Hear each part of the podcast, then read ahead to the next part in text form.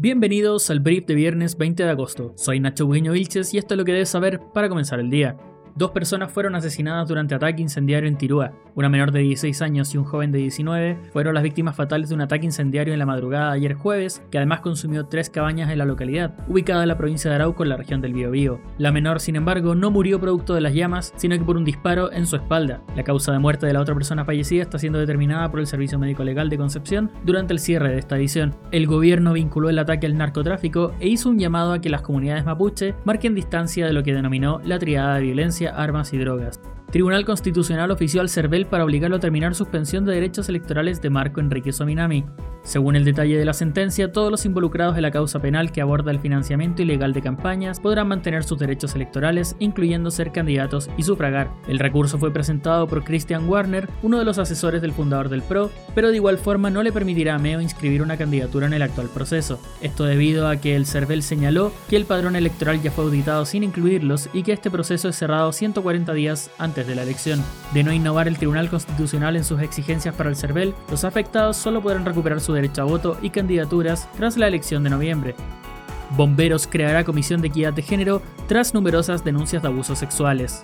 La institución anunció este nuevo organismo como respuesta a un estudio de violencia de género que arrojó que el 46% de las voluntarias declararon haber sido víctimas de abuso por parte de otros bomberos.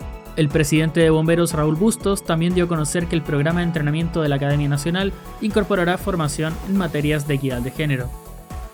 Chile Vamos dará a conocer el nuevo nombre de la coalición junto a Sebastián Sichel.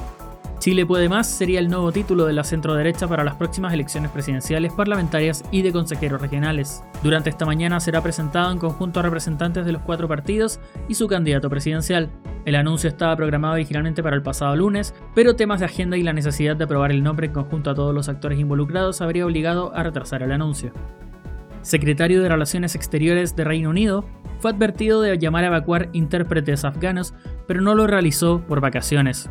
Dominic Raab rechazó la idea de renunciar luego de que los partidos de oposición en el Reino Unido lo criticaran por su manejo del repliegue de tropas de la OTAN desde Afganistán. Según el diario británico Daily Mail, la autoridad recibió la recomendación de evacuar a los ciudadanos afganos que colaboraban con la operación militar británica el viernes antes de que se precipitara la caída de Kabul, pero el secretario lo delegó en un asesor que jamás realizó la llamada.